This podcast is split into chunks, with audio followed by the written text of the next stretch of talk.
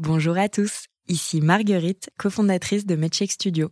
En ce mois de mars, mois de sensibilisation à l'endométriose, je voudrais vous parler de l'un de nos podcasts, animé par une personne brillante, une patiente militante qui s'appelle Marie-Rose Gallès, ou Super Endo Girl sur les réseaux sociaux.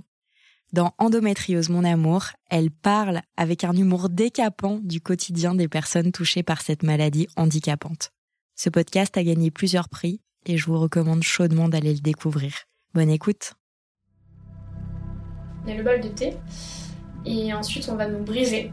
Euh, ça va être un gros choc ce cancer, il y a plein de choses qui vont changer, que ce soit au niveau physique, au niveau psychique. Et, euh, et après, bah, faut apprendre à se reconstruire. Euh, moi, j'ai plus envie, je vois, de me reconstruire comme avant. J'ai envie de me reconstruire, de, retrouver maintenant des repères qui collent au nouveau moi. Donc, je vais être différente.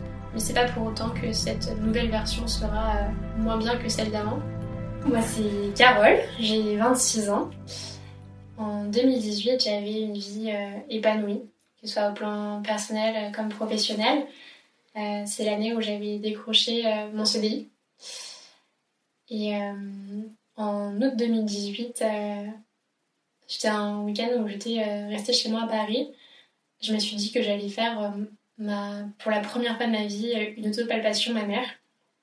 Je pensais à ma grand-mère maternelle qui avait eu un cancer du sein foudroyant à 42 ans. Et euh, je savais pas du tout comment m'y prendre. Et là, euh, j'ai senti une boule au sein gauche. Et je me suis dit, bah, peut-être qu'elle faisait déjà partie de mon corps. En fait, j'en savais strictement rien. Donc, au bout de 48 heures, j'avais toujours cette boule-là au même endroit. Je me suis dit, bon, je vais appeler ma gynécologue. Et elle m'a dit, bah, par mesure de sécurité, on va passer des examens. Et euh, puis voilà, aux examens, la personne qui euh, me les faisait passer était euh, me, me, me donnait confiance. Elle me disait qu'il fallait pas que je pense à ma grand-mère maternelle, qu'elle était morte de, son cancer du sein en quelques mois, que j'étais très jeune, que c'était sûrement un kyste bénin. Donc, euh, moi, je m'inquiétais pas vraiment à cette époque-là. J'enchaînais pour autant les examens, mais je m'en inquiétais pas. Et puis, euh, quelques semaines plus tard, j'appelle ma gynécologue pour avoir des nouvelles. Elle me convoque euh, un examen, elle n'a pas voulu me donner les résultats au téléphone. Je trouvais ça bizarre, mais pareil, je ne m'en inquiétais pas plus. Et là, la gynécologue euh, a dit euh, que ce n'était pas bénin. Et là, euh, c'était fini, j'arrivais plus à rien écouter. C'était pas bénin, ça a résonné en moi. Après, elle a continué de parler en disant que c'est un cancer du sein, etc. mais impossible d'écouter quoi que ce soit. C'était vraiment j'avais un sol qui était hyper solide et c'est comme si tout s'effondrait. Il y avait euh, la peur, euh, l'angoisse, euh, le choc, enfin plein d'émotions qui, euh, qui se mélangeaient euh, dans ma tête. Euh, C'était vraiment. Je m'attendais pas, surtout que j'étais très jeune. À l'époque, j'avais 24 ans, j'étais à une semaine de mes 25 ans. je pensais pas qu'on pouvait avoir un cancer du sein à cet âge-là. Le lendemain, bah, j'ai essayé de faire comme si de rien n'était. Je suis allée euh, au travail. J'en ai parlé euh, à mes managers parce que j'avais besoin qu'ils le, le sachent que j'avais un cancer. Parce que moi j'étais tellement choquée, bah, je ne me voyais pas non plus euh, ne pas leur dire. Surtout j'avais euh, pleuré toute la nuit, donc mes yeux n'étaient pas sûrement très beaux à voir.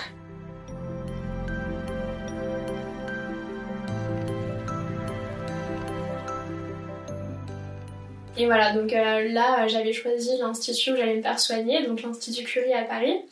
Et j'avais une batterie, euh, plein, plein, plein d'examens euh, que j'allais devoir passer parce qu'on devait euh, déterminer bah, quel type de tumeur j'avais. Il n'y a pas un cancer du sein, il y en a plein de sortes de cancers du sein. Il fallait aussi trouver bah, la taille de ma tumeur. Au final, j'en avais deux, donc il fallait trouver la taille de mes deux tumeurs. Vérifier qu'il n'y en avait pas d'autres, que j'avais pas d'autres cancers, donc loger autre part. Enfin voilà, elle vraiment euh, s'assurer d'avoir tous les éléments en notre possession pour que euh, mes médecins référents, mon chirurgien, mon oncologue puissent définir mon protocole. Et voilà, je m'étais dit euh, jusqu'à la veille de, ma première chimiothérapie, en tout cas, je continue à travailler comme avant, ou du moins comme je le pouvais, c'est-à-dire bah voilà, quand je devais aller à l'Institut Curie pour passer des examens, je savais que j'allais attendre pas mal de temps là-bas, donc j'en profitais pour prendre mon ordi pour bosser là-bas. Mais vraiment, ouais, pour moi, c'était inenvisageable en fait d'arrêter de travailler. C'était je l'ai ensuite découvert plus tard que c'était une forme de déni. Sur le coup, je me rendais pas compte. Euh, pour moi, je pense que c'était très rassurant de continuer à faire comme si de rien n'était. Surtout que sur le papier, j'avais un cancer du sein, euh, mais dans ma tête, euh, j'avais 24 ans, ma super vie, tout allait bien. Il y avait vraiment un gros décalage entre, entre bah, ouais, le, cancer qui apparaissait à moi et puis bah, la vie que j'avais d'avant que je voulais pas quitter. Et euh, du coup, euh, ce qui s'est passé, c'est que donc là, j'ai travaillé, je faisais mes examens. Et premier jour de chimio, on avait euh, acté avec mon travail et mes docteurs que je faisais trois semaines de sorte d'évaluation, voir comment ça se passait la chimiothérapie, pour définir à quel rythme j'allais continuer à travailler. Donc toujours dans l'optique de continuer à travailler, mais juste euh, beaucoup moins de jours par semaine. Et donc elle dit que bah, la chimiothérapie, euh, c'était pas facile. J'étais très fatiguée, fallait que je dorme 10h30, 11h, voire 11h30 pour être à peu près en forme. Euh, j'avais j'avais des sortes d'odeurs de femme enceinte, parce que je n'étais pas au stade de nausée, mais bon, je me sentais pas non plus très bien quand je sentais la nourriture. Euh, parfois j'avais des poussées de fièvre. Je me suis dit deux jours par semaine, ça semble correct. Deux jours en télétravail, franchement, je me suis dit ça va. Euh, alors ça va, oui, non, euh, ça allait pas tous les jours. Il y a des matins où je devais prendre le métro pendant 35 minutes. 35 minutes où j'aurais pu demander à m'asseoir à quelqu'un disant que j'avais un cancer, mais j'avais pas du tout envie. Donc je restais debout et je prenais euh, mon mal en patience. Sauf que bah, quand j'ai commencé à avoir euh, des globules rouges de plus en plus bas et, euh, et à bientôt être en anémie, bah, rester debout longtemps ça devenait très compliqué. Je me sentais vraiment très faible. J'avais juste hâte d'arriver au travail pour m'asseoir. Et là je me suis dit, ah là là, c'est compliqué. Et, mais voilà, je continuais bah, tant que c'était possible, je continuais. C'était une forme rassurante pour moi de se dire, bah voilà, au moins le travail, euh, c'est encore euh, une, façon de garder euh, ma vie de non malade.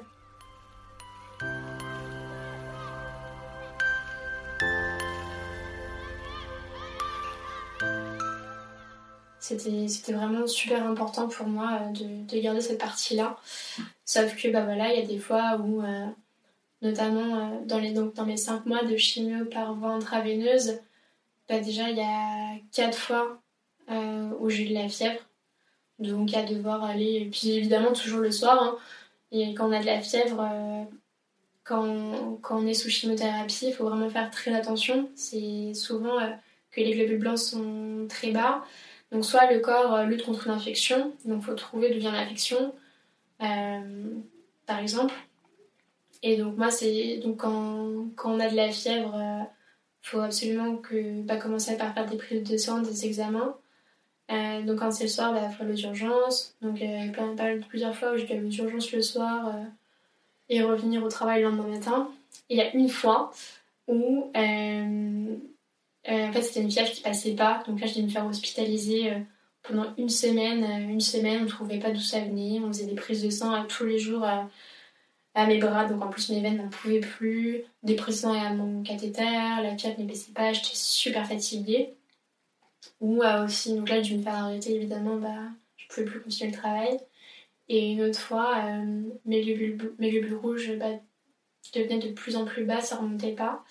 Je commençais à avoir une tension de plus en plus basse et puis bah, ouais, avoir des carrés noirs et blancs euh, quand j'étais debout quoi. Donc là, j'ai dû vite me faire, j'ai dû vite partir me faire transfuser. Et là, euh, j'étais mais complètement à la chaise et je me suis dit, pour faire une pause. Donc là, j'avais fait une pause. Mais après, je suis retournée au travail parce qu'on aime beaucoup le travail et ça fait euh, sentir bien. Euh, donc, euh, parce qu'après, du coup, les 5 mois de chimiothérapie par voie intraveineuse, en fait, il y a un mois de pause. Enfin, moi, mon protocole, donc c'était initiale définie, c'était chimiothérapie par voie intraveineuse. Ensuite, c'était la mastectomie, donc c'est une ablation mammaire, l'ablation du sang. Et ensuite, j'avais de la radiothérapie.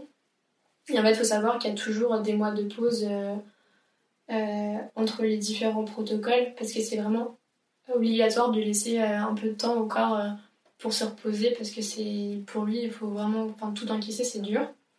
Donc j'avais un mois de pause entre ma chimiothérapie par intraveineuse et la mastectomie. Donc là, pareil, donc je continuer de travailler deux jours par semaine. Et euh, le, le, pendant ce mois-là, pendant ce mois-ci, en fait, euh, où j'ai continué de travailler, mais où j'avais plus de chimio, c'est le mois où je me suis, je me suis rendu compte qu'en fait j'avais plein de choses à dire euh, bah, autour du cancer j'avais envie de bah, raconter euh, mon expérience. Typiquement, euh, la première chimiothérapie où je suis allée, euh, je ne savais pas du tout comment ça allait se passer. D'habitude, après, c'est toujours mon papa qui m'accompagnait, souvent, parfois accompagné ma mère. Mais la première chimiothérapie, c'était une copine et euh, mon ami me demandait la veille est-ce qu'il faut que je ramène un bouquin où on pourra se parler euh, Je ramène un goûter, ça se passe comment en fait? Et moi je t'achetais bah alors je sais pas, je sais pas. Du coup je t'achetais bah ramène tout, tu sais quoi euh. J'avais juste vérifié du coup avec mon infirmière référente que ma copine pouvait bien rester avec moi. Enfin j'avais pas en plus envie de la faire venir si elle pouvait même pas venir avec moi. Donc c'est là où l'infirmière référente m'a expliqué bah, qu'il fallait que je dise à l'accueil si, euh, bah, si je venais accompagner ou pas. Euh, parce qu'il y a, il y a pendant un horaire défini de chimiothérapie, mais il y a souvent de l'attente. Et quand on n'est pas accompagné, euh, il y a un box spécial chimio où on est, je sais pas, peut-être 10. Mais du coup, il n'y a pas d'accompagnant, donc on y, passe, on, y, on y passe beaucoup plus vite que dans les autres salles où on est accompagné. Donc, donc ça, moi j'étais contente, on était sûre qu'elle bah, pourrait venir. Mais bon, on savait pas du tout euh, à quoi ça allait ressembler. Euh, un endroit de chimiothérapie, euh, je sais même pas si c'était une chambre d'hôpital, un endroit spécial, enfin vraiment surprise. Du coup, on a découvert ça ensemble et je me suis dit, bah franchement, ça m'aurait fait peut-être du bien de, bah, de le découvrir plus tôt. Et typiquement, un des premiers effets secondaires que j'ai développé, c'était une allergie au pansement. Et en fait, euh, si j'avais demandé l'autre type de pansement dès le départ qui était aussi remboursé, bah j'aurais pas développé l'allergie au pansement et je me suis dit, bah en fait, euh, typiquement, rien que pour ces exemples, faut, faut, faut que je les écrive. Enfin, faut que je les écrive. Donc là, j'ai commencé à écrire euh, bah, des. J'ai commencé à prendre un fichier Word où j'écris plein de choses sous forme de petits articles.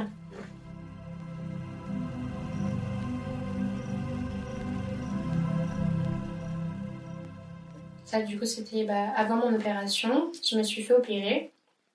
Et je ne savais pas trop quand j'allais reprendre le travail. On m'avait dit que j'allais avoir un arrêt euh, de travail au début d'un mois. donc je me suis dit, bon, bah, on verra bien comment je récupère et comment après je m'organise pour reprendre le travail avec euh, la radiothérapie.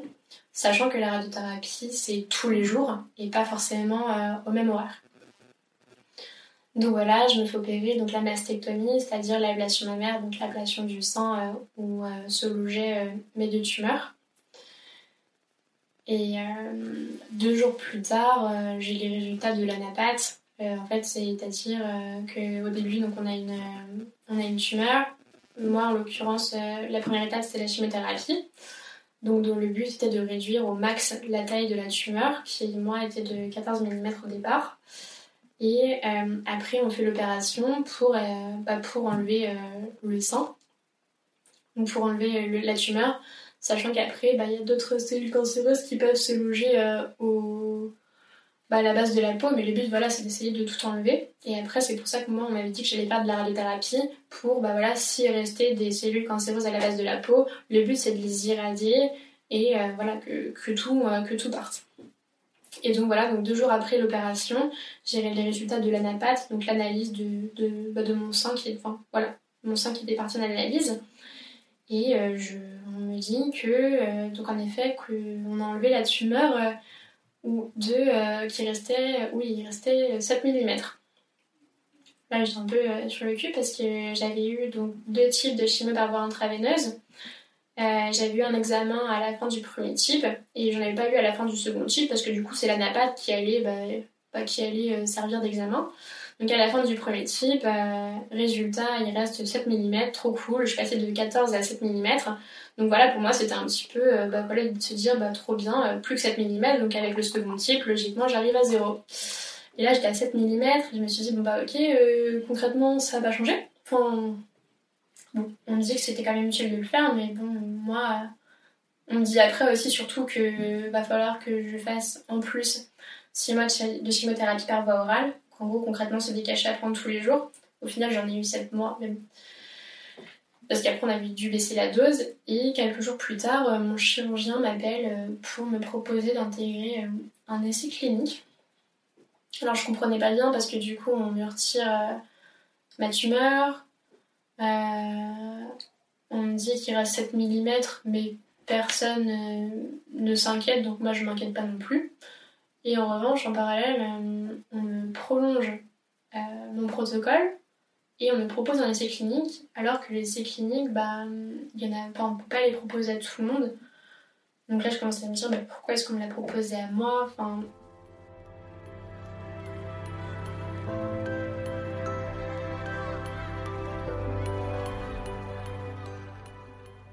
C'est le moment où j'ai commencé à prendre conscience de ce que c'était vraiment mon cancer. Parce que quand on me l'a annoncé, bah évidemment, euh, enfin évidemment, aujourd'hui le, mot cancer ça fait très peur. Euh, on n'en parle pas assez, on n'en discute pas assez, ça reste très tabou. Donc j'avais peur de ce mot-là, mais concrètement je savais pas ce que ça voulait dire. Enfin moi une chimiothérapie euh, au départ je savais pas que ça voulait dire, enfin que ça voulait dire aussi que j'allais perdre mes cheveux. Mastectomie je sais même pas si je savais ce que ça voulait dire.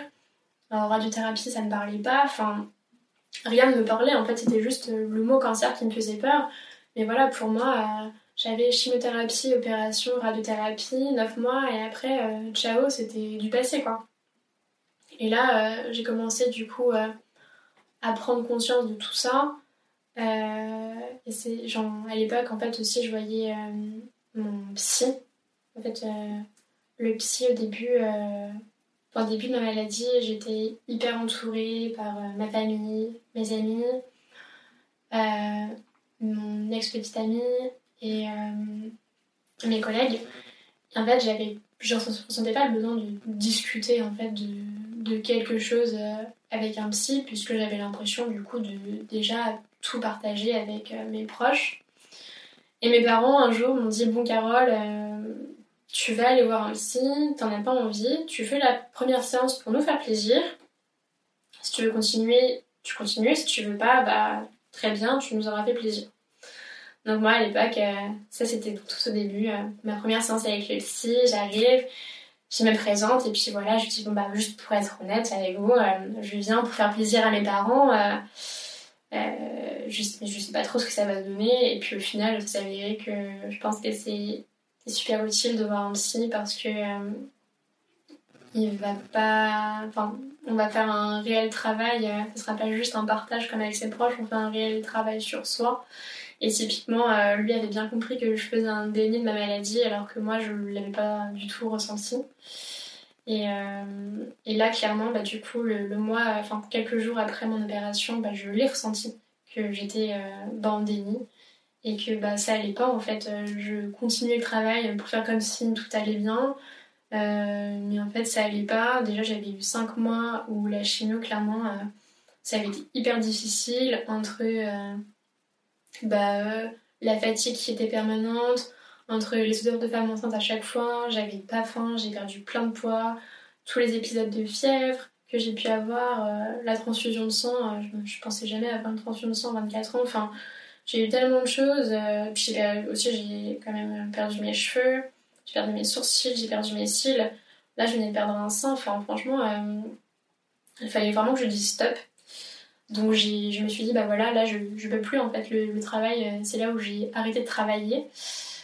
Et pour me concentrer bah, sur moi et puis sur bah, mon protocole qui continuait et puis qui s'enrichissait. Puisque, bah, comme je venais de vous le dire, bah, j'ai en plus euh, un essai clinique, en plus de ma radiothérapie.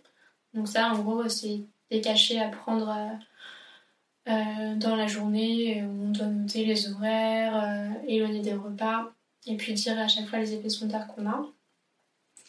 Et là, je me suis super concentrée sur mes articles. J'avais, je me suis dit, bah voilà, c'est le moment, j'ai tout raconté. Donc j'écrivais, j'écrivais, j'écrivais. En parallèle, donc j'ai eu ma radiothérapie, donc ça c'était tous les jours, hein, combiné à mon essai clinique.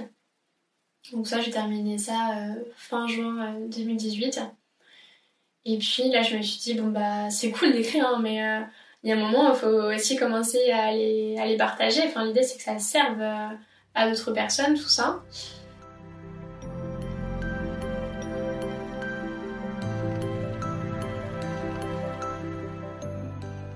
Donc je commence à regarder comment créer un blog.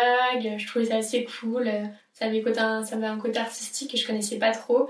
Euh, comment est-ce que j'allais présenter ça euh, Les couleurs, euh, les photos, c'était un, truc sympa. Et mes copines me disaient, mais Carole, pourquoi est-ce que tu fais seulement un blog? Pourquoi est-ce que tu ne lances pas aussi sur les réseaux sociaux Instagram, Facebook, Twitter? Enfin, le but, c'est qu'il y ait plus de personnes qui, qui les lisent, qui les découvrent. Et puis moi j'avoue ça m'effrayait un peu parce que je maîtrisais pas trop les réseaux sociaux. Euh, même à titre perso, quand je cherchais quelque chose, bah, je cherchais beaucoup plus sur Google que euh, sur des hashtags Instagram. Euh, je savais même pas, enfin je connaissais pas tout. Donc au début j'étais un peu réfractaire et puis je me suis dit bon bah c'est nul. Enfin quitte à faire quelque chose, d'en le faire à fond.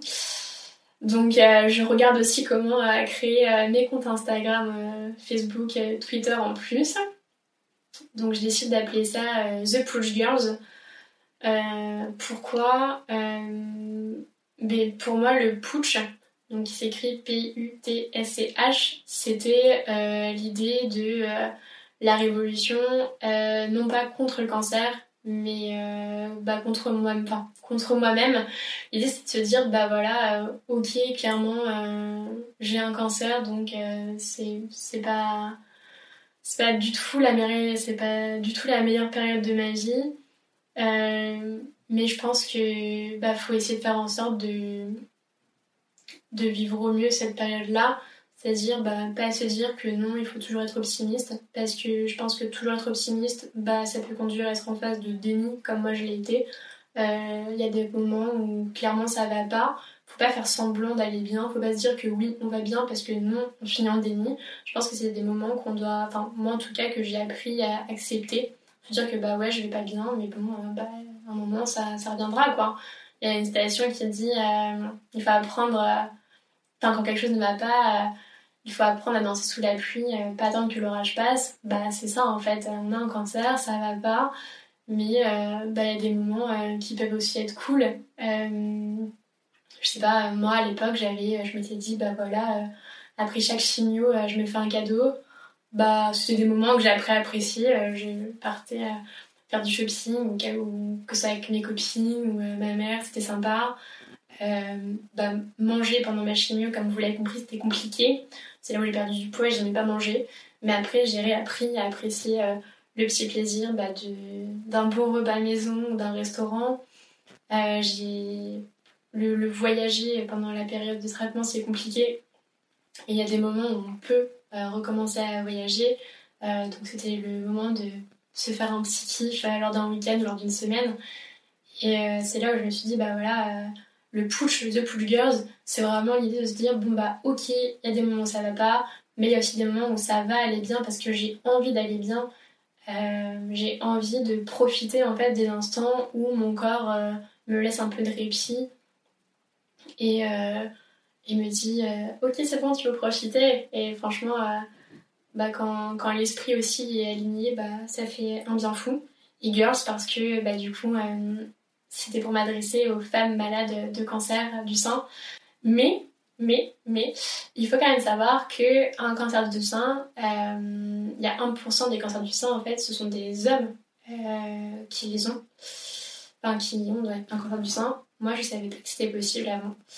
Comme je savais pas que c'était possible d'avoir un cancer du sein à 24 ans, on apprend beaucoup.